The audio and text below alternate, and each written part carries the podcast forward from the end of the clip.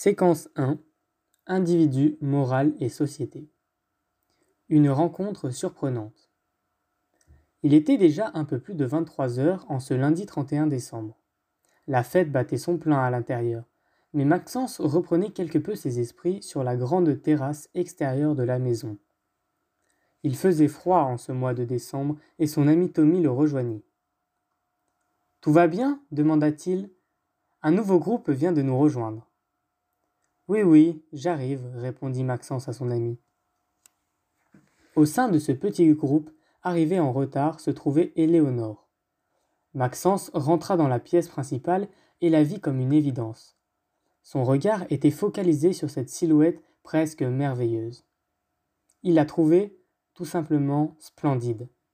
Pas trop grande, vêtue d'un pantalon bleu et d'un haut blanc magnifique. Sa tête, bordée par ses cheveux ondulés, portait en son centre des yeux bleus indescriptibles. Maxence était paralysé sur place. De son côté, Éléonore dévêtit de sa veste noire afin de se mettre à son aise pour cette soirée.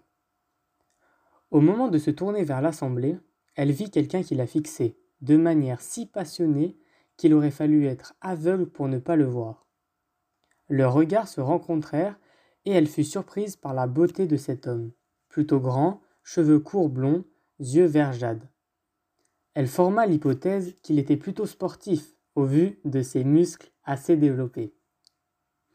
Sa tenue classique montrait qu'il n'était pas extravagant et cela lui plut. Cet instant dura seulement quelques secondes.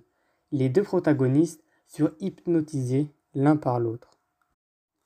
La fête se poursuivit et, plus l'heure tournait, plus l'on dansait, plus l'on chantait.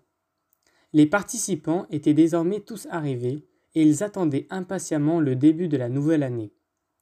Quant à Maxence et Éléonore, chacun avec leur groupe d'amis respectifs, ils n'avaient qu'une idée en tête, se rencontrer.